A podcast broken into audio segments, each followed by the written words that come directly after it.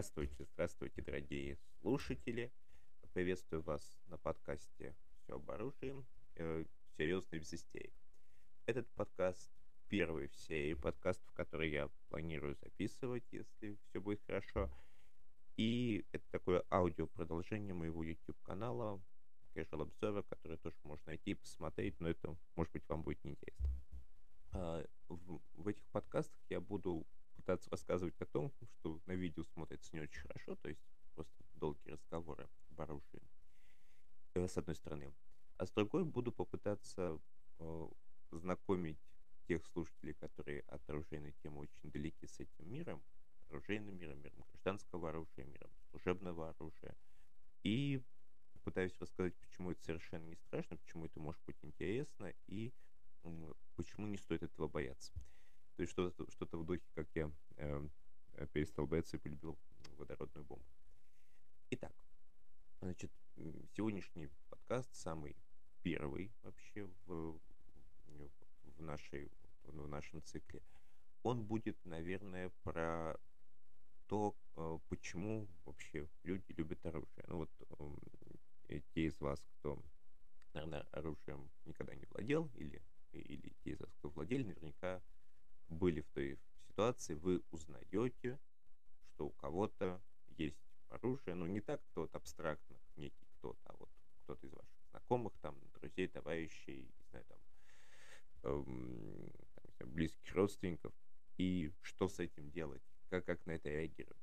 Ну, самая, наверное, первая реакция, которая у любого человека далекого от оружейной темы возникает, это ну, шок, страх, удивление – и, наверное, желание задать идиотский вопрос, а ты не хочешь убивать людей? Ну, если, если вы так делали, знаете, вы нормальный человек. Скорее всего, это нормальная типичная реакция. Давайте немножко разберемся, почему вообще у нас вызывает оружие некоторые ну, не сложность, если то не сложность восприятия, то хотя бы такую смешную реакцию. Если мы обратимся к достаточно недавней истории нашей страны, а, то окажется, что оружие не было таким уж недоступным. Вот в частности, в 70-е еще годы можно было вполне в э, Сельмаге купить или на почте, если это, ну, если это почтовое отделение аккумулировало себе магазин тоже ружье, двустволку какую-нибудь то с БМ условный. И, собственно, вот у тебя есть ружье. А, постепенно эта система ужесточалась, ну, э, и в конечном итоге мы имеем то, что мы имеем сейчас. А, при этом оружие не воспринималось многими как некий эм, ну, как некий источник вот прямо э, ужаса, страха каких-то э, признаков патологических наклонностей э, владельца. А в значительной степени это был статусный предмет, если это был ружье дорогое. Вот если мы вспомним как раз кинематограф, э, известный фильм «Инспектор ГАИ», эм, про начальника автосервиса и такого вот, которого Михалков играет, если вы помните этот фильм и принципиального инспектора ГАИ. И вот там есть эпизод, где на день рождения начальника автосервиса кто-то ему дает очень красивое, дорогое ружье. То есть сейчас э, в нынешнем законодательном климате такой шаг ну совершенно невозможен. Тогда, наверное, это было более, э, более реалистично. Таким образом, мы э, оказываемся в странной ситуации. Э, вроде бы в не, не такое далекое советское время оружие было, но оно не было вот прям так вот сильно интересно. Э, оно было интересно только тем, кто охотник. Если мы пойдем чуть-чуть э, дальше, то э, так, дальше вглубь, вглубь культуры, то мы увидим некоторую э, с дальнейшую эволюцию вот, этой вот, этого концепта, конструкта оружия.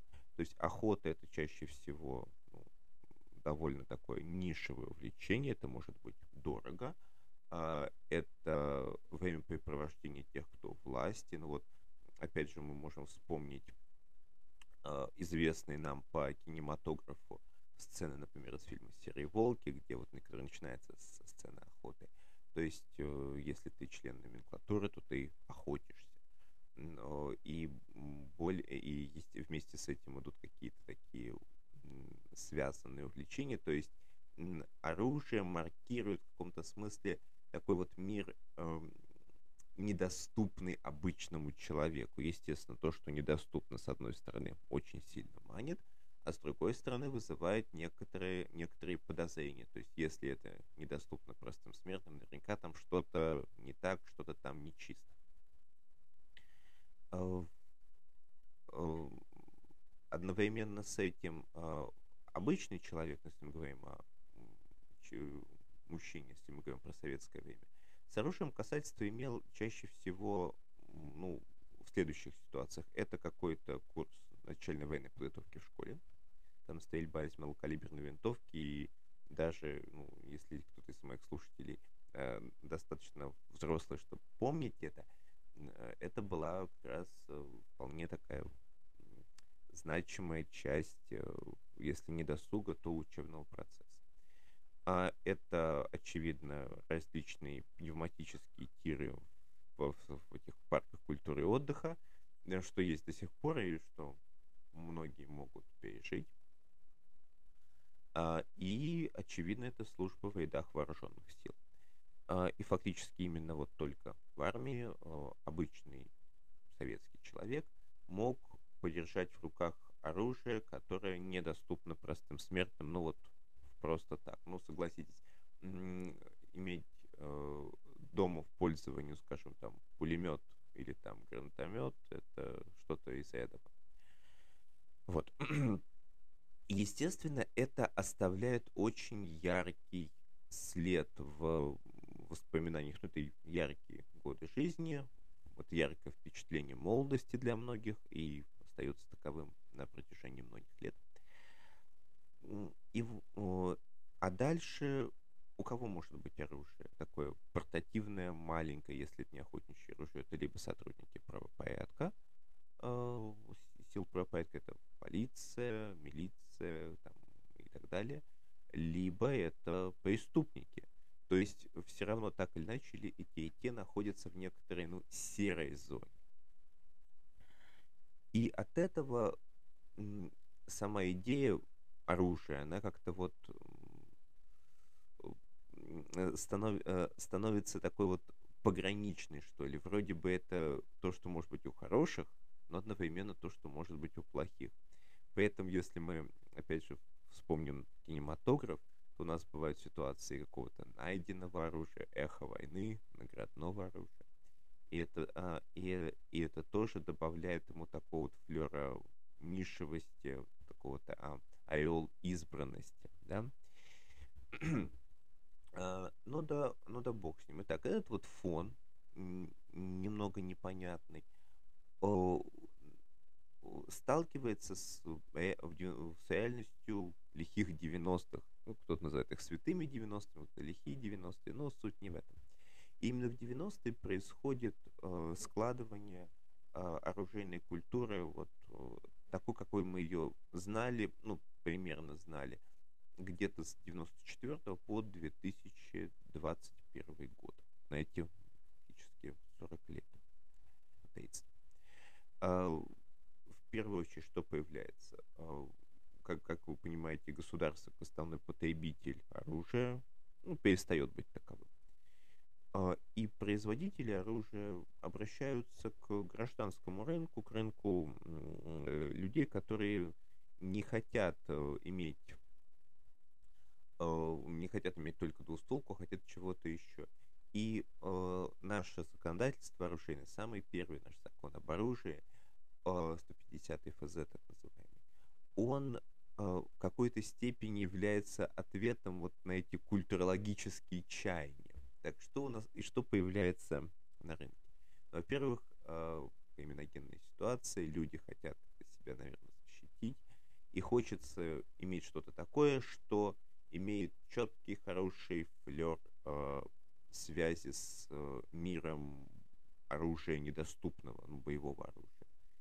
И э, за Ижевский механический завод, ныне это э, входящий ныне в концерн Калашников, предлагает э, пользователям оружия уникальную единицу гладкоствольное ружье, то есть там, где снаряд, пуля не закручивается вокруг своей оси а в полете в стволе, а просто вот вылетает по гладкой трубе, а самозарядное гладкоствольное ружье Сайга 410 под патрон 410 калибра, это где-то около там, 9-10 миллиметров. А, такой вот самый маленький охотничий гладкоствольный патрон. Вообще, такой вот в классическом понимании. А, и действительно, сразу же, сразу же появляется а, огромный рынок тюнинга и доработок. А, попытка э, обвесить ружье, загримировать его под автомат Калашникова, чтобы издалека это было похоже на автомат Калашникова, так оно действительно на его базе сделано. И вот это Э, и, и вот этот процесс, он очень ярко показывает увлеченность э, где-то на очень глубинном культурном уровне э, для вот, российского стрелка э, с необходимостью связи с э, военным компонентом оружия. То есть оно должно быть как у больших, оно должно быть как у военных, оно должно быть как у правоохранителей, иначе не считается, иначе это несерьезно.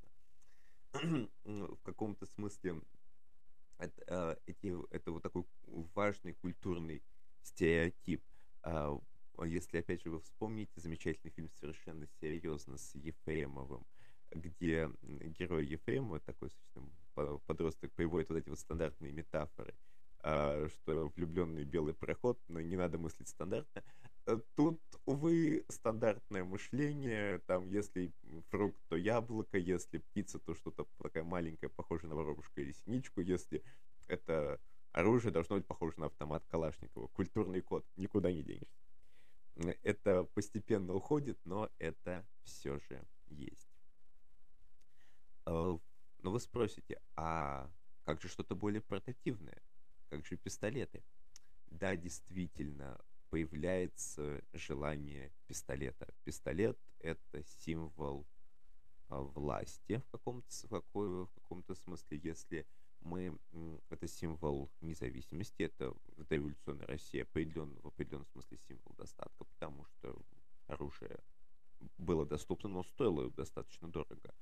А, и это четко такое вот, ну, если, если бы я был э, таким вот э, большим таким последовательным сторонником э, фемини, феминистских концепций, я бы сказал, что это такой вот фаллический символ. Ну, ну, ну да ладно, в принципе, любое оружие фаллический символ. А, первым на рынок выходит газовое оружие, где вместо пули а, из ствола пистолета вылетает струя или облако слезоточивого газа, который вроде как должен остановить нападающего. И, естественно, основ... А, базой для таких э, пистолетов газовых становятся э, прототипы э, боевые. А, то есть, естественно, самая первая мысль, которая может быть, что мы сделаем, давайте сделаем газовый пистолет на базе всем известного пистолета ПМ, пистолета Макарова. И здесь у нас возникает, ну, очередной феномен. А, именно вот э, оружейный, который жив по сию пору. А сейчас, конечно, газовые пистолеты немножечко ушли в сторону. Их место заняли пистолеты ограниченного поражения, стреляющие резиновым шайком, резиновой пулей. Но самая популярная модель это все еще дериваты, производные э, пистолета Макарова.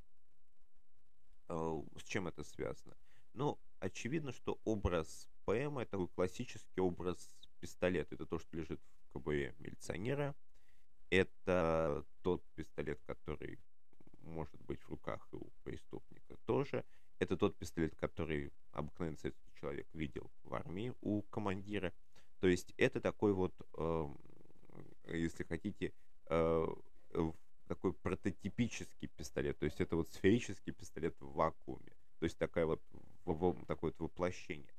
Парадоксальным образом не, а, а, пистолет Токаева, Тульский Токаева, с которым а, Красная Армия а, прошла Великую Отечественную войну, и который потом частенько фигурировал в криминальных хрониках как оружие киллеров, не стал настолько желанным. Да, у, да, он ушел в фольклор, лучше э, старенький ТТ, чем дзюдо и карате. Но вот этого э, культового, действительно культового статуса он, наверное, так и не получил. Да, он, он имеет большую армию поклонников, но до Макарова ему далеко, конечно.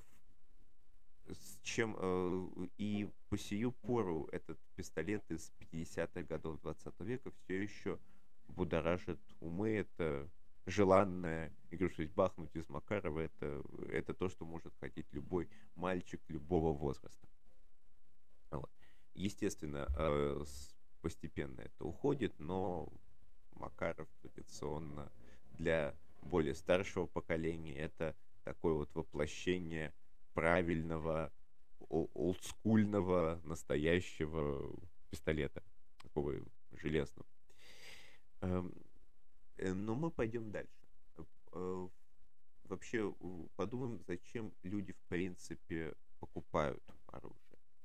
Э, ну, если мы посмотрим на российское законодательство, то нам предлагают следующие варианты. Это занятие стрелковыми видами спорта, это самооборона, это охота. А, ну, э, где-то вот между, где-то между ними притаилась так называемая развлекательная стрельба, наш плинкинг. То есть, когда человек не стремится к каким-то спортивным достижениям или не стремится добыть биоресурс, а просто вот любит побабахать по банкам, да, или по мишени. Такой вот. А, вот, э, вот эти вот три с половиной Э, фактор, факторы, если хотите, эти три с половиной сферы применения в значительной степени объясняют э, то, что творится на российском оружейном рынке. Э, в значительной степени оружие так остается маргинальным продуктом. Э, люди задумываются его, немногие задумываются его покупке. Ну, автомобилей покупают больше, чем стволов у него в значительной степени остается этот вот флер недоступности, э, такой вот условной законности. И, и, человек приходит к оружию очень часто э, довольно витиеватыми путями. У кого, э, ну, рассмотрим самый, наверное, простой. Кто-то в семье традиционно был охотником, то есть охота есть, это, и, естественно, младшее поколение перенимает интерес у старшего поколения, ну и дальше, соответственно, происходит какая-то передача традиций. Это передача спортивной же традиции, условно говоря, там родитель занимается стрелковым спортом, ребенок тоже его перенимает. И появившаяся тема самообороны, появившаяся в 90-е годы, когда закон э, об оружии немножко изменился, он, э, она в значительной степени играет на чаяниях и каких-то страхах, ну, очевидно, страхах за свою жизнь, это нормальный страх среди э, россиян. Ну, действительно, э, если, если есть риск лишиться всего, то очень, очень хочется постоять за это, тем более, что если есть за что стоять, если есть за что бороться. Я пока не буду говорить подробно о самообороне с оружием, потому что это интересная тема, интересная отдельная тема. А я попытаюсь вообще рассказать о, о том, как, о психологии человека, пытающегося выбрать, вообще купить оружие, то есть когда он об этом задумывается. А в значительной степени покупка оружия это такой же большой шаг, как, например, покупка квартиры или покупка машины. А, то есть это, это большая э, не, не очень часто вещь. Ну, относительно не дешевая, конечно. Но, но тем не менее, это не как вот сходить в магазин и купить там, не знаю, килограмм картошки. Эм, оказывается, что нужно преодолеть довольно много бюрократических препонов. И а, дальше, как, как оказывается, купить-то ты его купил, а как им пользоваться? Ну, даже прежде чем купил, начинается выяснение, что для этого нужно. И человек очень часто попадает довольно большой такой информационный вакуум, потому что а, куда идти, как, как, как делать, что делать. В, в доинтернетную эпоху, ну, по крайней мере, когда интернет не был так сильно развит, а, это общение, это попытка поз, а, найти среди своих знакомых тех, кто уже является счастливым обладателем и спросить их совета. А как мы знаем, советы, они очень необъективны, не отражают субъективную позицию. А сейчас это все немножечко нивелируется вот этими э, баталиями на просторах интернета, а в доинтернетную эпоху это э, такие вот э, советы разных гуру, которые говорят, покупай только двустволку тульскую, ижевские все плохие, другой говорит что-то еще, и я вообще говорю, что вообще надо браунинг покупать, потому что это все, вот все остальное дичь.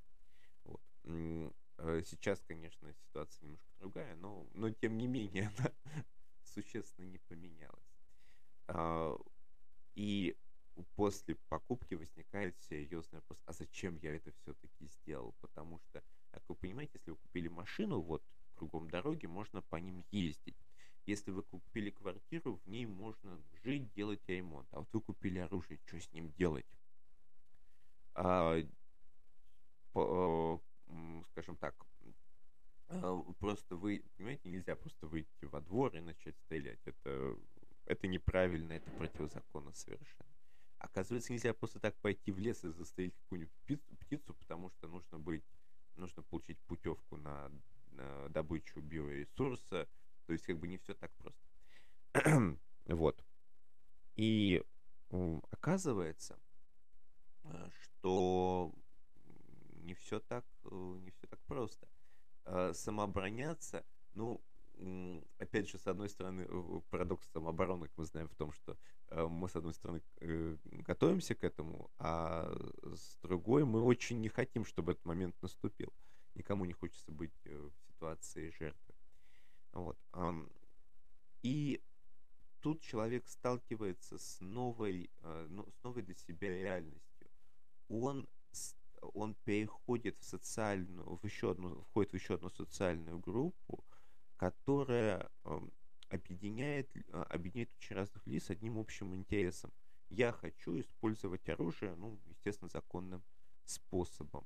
И, и здесь его ждут, наверное, первые разочарования.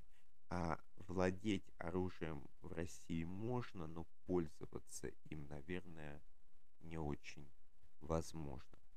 А, хотя, а, хотя на самом деле эти возможности есть.